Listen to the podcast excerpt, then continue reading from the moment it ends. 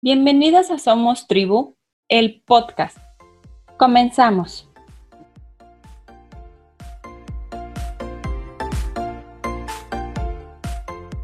Hola, hola. Hoy nos acompaña Lorena Ramírez. Ella es mexicana y actualmente reside en Francia.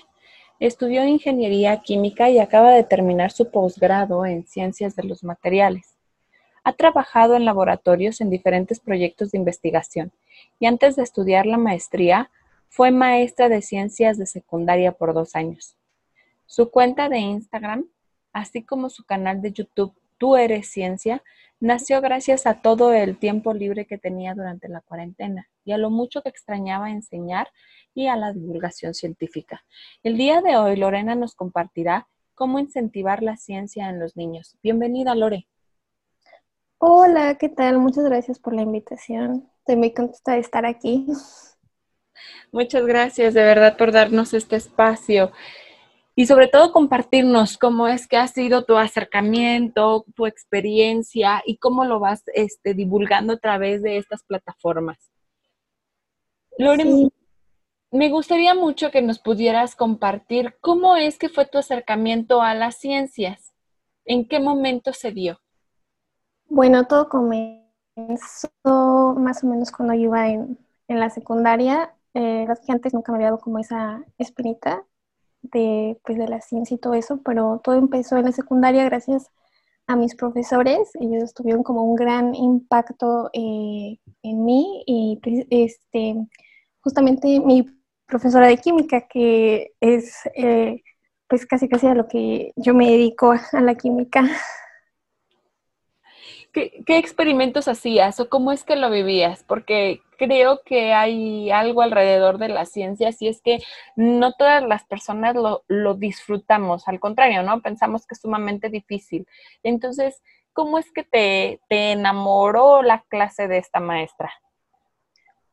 Pues yo creo que siempre, eh, pues no sé, de repente eh, darme cuenta que se podía crear que básicamente la química es crear, que tienes una cosa y a partir de esa cosa puedes crear otra. Entonces de ahí me surgió pues, pues este, no sé, amor por la química, amor por la ciencia y sí, o sea, nos pedían, creo que era muy importante que nos pedían este, desarrollar proyectos. Entonces yo me acuerdo que siempre que teníamos que desarrollar un proyecto, yo me iba por ese lado de las ciencias, por ese lado de las químicas, no sé, mientras mis compañeras hacían proyectos, no sé, eh, no sé, de danza o cosas así, a mí me gustaba mucho como desarrollar estos proyectos de ciencia, investigar por qué pasaban las cosas, eh, cómo se podían hacer, no sé, siempre me, me gustó mucho.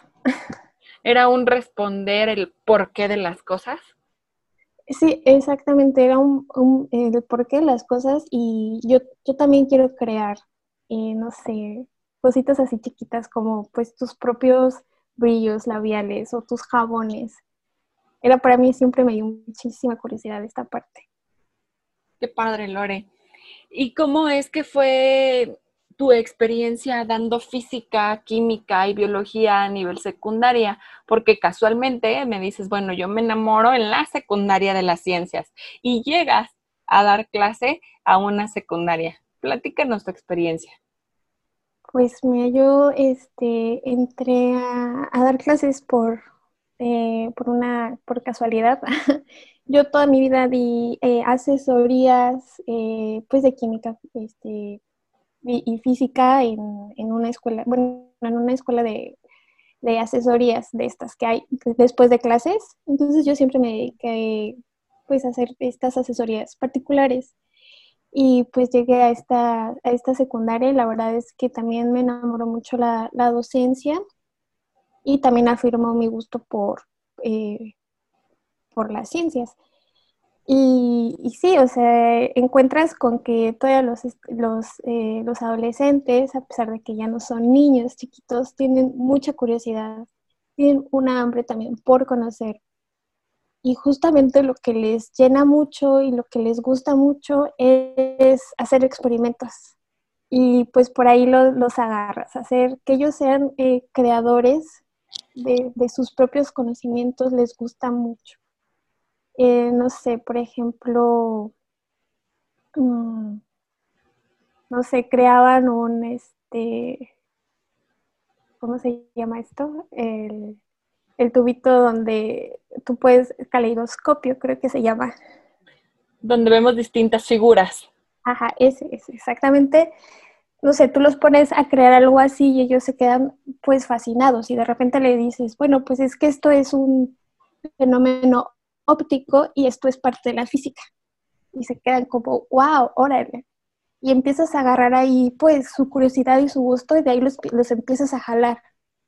Eh, también había unos que, no sé, les, eh, les traías, no sé, un corazón de pollo, se los dabas y lo, lo abrían, decías, bueno, es que esto es biología. Y así los empiezas a traer. Yo creo que es eh, más que presentarles la ciencia como, como la teoría aburrida, es presentarle con estas cositas. Que la verdad es que los atrapa. Es hacer que, que vivan los conceptos, ¿no? Exactamente, sí. ¿Y a los niños cómo les presentas la ciencia?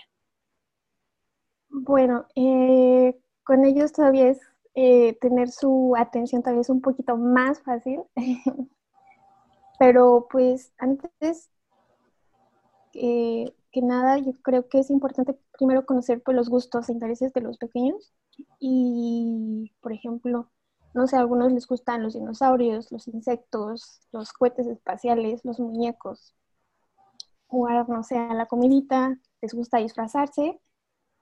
Pues yo creo que ya una vez que em, tú identificas pues sus gustos y preferencias, pues ya empiezas a introducirles libros, les empiezas a introducir algún tipo de videos, eh, también juguetes y también este, las visitas a museos y excursiones son de gran valor para ellos. Realmente creo que es muy fácil introducir la ciencia en los niños y incentivar la ciencia. Partimos desde sus intereses. Bien dices, ¿no? Si tú observas que al niño le gustan los cohetes, ah, bueno, pues a lo mejor a partir de, de los cohetes ya podemos hablar de las estrellas y a lo mejor si le interesa mucho hablar de las estrellas, llegamos hasta la composición química, no lo sé, ¿no? Tan profunda como sea su curiosidad. Exactamente, sí. Totalmente. ¿Y cómo puedo trasladar la ciencia a la vida cotidiana con los niños? Mm, este, también es muy fácil, por ejemplo, desde, desde que observen las nubes, desde que observen la lluvia eh, en la cocina, horneando un pastel. Eh, siempre es como, como muy importante hacerles preguntas a ellos de ¿por qué crees que llueve? o ¿por qué, ¿por qué crees que esté pasando esto? ¿Por qué crees que está pasando el otro?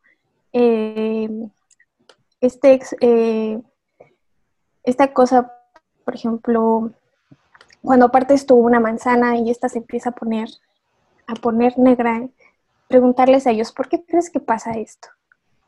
Antes de tú decirles, bueno, esto está pasando, antes de tú darles como el concepto o lo que está pasando, tú primero preguntarles y dejar que ellos generen sus propias conclusiones, creo que es muy importante y que también aprendan que la ciencia es a base de prueba y error. Qué bueno que lo mencionas, porque muchas veces los papás tenemos miedo de que los niños se equivoquen y creemos que el error es muchas veces una falla en el niño o una falla en nosotros como padres en que no le estamos enseñando algo, ¿no? Pero bien lo comentas, la ciencia es ensayo-error. Sí, exactamente. Y es muy, es muy importante que ellos em, saquen eh, sus propias conclusiones y averigüen el por qué. Y una vez que averiguan el por qué, ese conocimiento se les va a quedar ahí para siempre. Se hace significativo, ¿no? Sí, exacto. ¿Qué mitos encuentras tú em, sobre acercar a los niños a la ciencia? Bueno, yo creo que el mayor mito es que la ciencia es difícil, es complicada y que solo las personas, no sé, inteligentes pueden entenderla. Y la realidad es que, no es así, que cualquier concepto, por más complicado que, eh, que, se, que se lea, por más complicado que tú crees que sea, siempre va a haber una manera fácil de, poder este, explicarlo. Siempre, siempre pasa a partir de una idea general a una particular. Y, y sí, o sea, para los niños eh, es muy fácil, eh, porque también ellos pueden hacer volar su imaginación cuando, cuando entienden este tipo de conceptos. Y qué mejor que sea desde pequeños, porque realmente cuando, eh, cuando llegamos a la secundaria o a la prepa, realmente no tenemos pues realmente conceptos fuertes. Simplemente es por lo que nos dijeron pues nuestros maestros realmente no es como, como tú decías, de, el conocimiento significativo. Lo que hacemos es como sacar de nuestra gaveta de información y asociarlo con los conceptos ya más complicados que nos enseñan en secundaria y prepa, ¿no? Exactamente, sí, exactamente. Es como, como de, ah, esa idea eh, fácil que yo aprendí en mi niñez, ah, mira, se desarrolla así y así. A lo mejor como... Ajá, porque luego, eh, pues yo en, secundaria realmente eh, luego encontraba a, niños que llegaban como en blanco, como que toda esa información que habían aprendido, conceptos básicos, no, no, no estaban, no tenían idea por qué pasaban y, les tenías que eh, explicar pues desde cero. Sí, sí sucede. Y, y a lo mejor como tú dices, tú como maestra vas a hablar del oxígeno y que genera el oxígeno. Y el niño de pequeño vivió la oxidación de la manzana, ¿no? Entonces, a través de esa experiencia que él tuvo en la infancia, a lo mejor puede asimilar el concepto de oxígeno en la tabla ya de los elementos, ¿no? Sí, exactamente. Perfecto. Me gustaría hacerte una pregunta muy en especial, Lore. ¿Qué te llevó a Francia? ¿Cómo es que llegas? Pues em, básicamente porque por mi, curiosidad y, sí, mi curiosidad de pues de ver qué hay, qué hay más allá y la manera en la que yo encontré es pues haciendo un posgrado y, sí, pero a ver, a ver qué hay aquí, a ver, este, es mi, no sé, mi, instinto explorador. Y la manera que yo encontré es por medio de, un posgrado en ciencias de, los materiales y la verdad es que estoy pues muy feliz de, de, estar aquí, conocer tantas cosas, que realmente la ciencia en un país europeo se vive diferente de como yo lo viví en México y me ha gustado mucho la experiencia, es muy padre. ¿Qué tan diferente es Lore? Pues, pues bueno, de eh, desde los centros de investigación, los laboratorios. en México tenemos como muy pocos centros de investigación importantes y aquí, eh, bueno, aquí en, bueno, en Francia hay muchos, hay demasiados centros de, investigación, hay demasiadas oportunidades. Tú como científico eh, desarrollarte profesionalmente.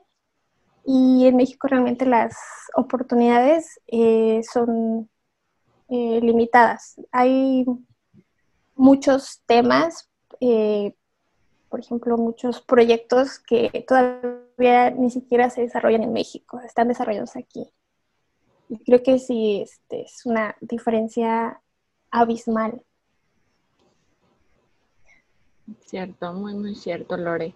Y, y, que a la vez que esto también deje como la semilla de los pequeños, para que ellos sepan que, que no es em, que las barreras solamente existen en nuestra imaginación, ¿no? Que ellos poniéndose una meta más alta, pues pueden llegar a otros espacios, a otros lugares. ¿Y por qué no? En algún momento trasladar esos conocimientos también a su país de origen. Sí, exactamente. Y, justo apenas hice una reflexión. toda esta, eh, o sea, donde estoy ahorita yo parada es gracias a, a mi gusto por la ciencia. Y que todo empezó pues de muy chiquita, ¿no?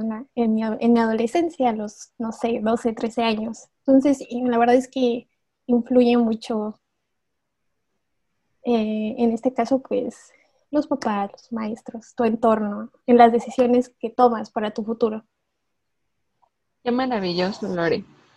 Tú bien dices, los papás influyen mucho. ¿Cómo es que vivieron los papás, en este caso tus papás, la paternidad contigo? Pues eh, en una palabra lo resumiría como eh, dedicación y amor. Dedicación y amor. ¿Un libro que nos recomiendes, Lore? Eh, justo fue un libro que me dejó leer un profesor en la preparatoria y se llama Momentos Estelares de la Ciencia por Isaac Asimov y es un libro que condensa eh, los mayores divulgadores científicos a lo largo de la historia desde los filósofos griegos y te describe de una manera muy, muy fácil, eh, pues, cuáles fueron los grandes inventos y grandes descubrimientos científicos de la ciencia a lo largo de la historia. ¿Y una frase o mantra que te acompañe? Eh, sí, bueno, esta es una frase de Albert Schweitzer y eh, dice así, más o menos, la única cosa importante en la vida son las huellas de amor que dejamos atrás cuando tenemos que dejar las cosas sin preguntar y decir adiós. Y pues básicamente es todos los actos positivos que tú hiciste en esta vida son los que van a trascender.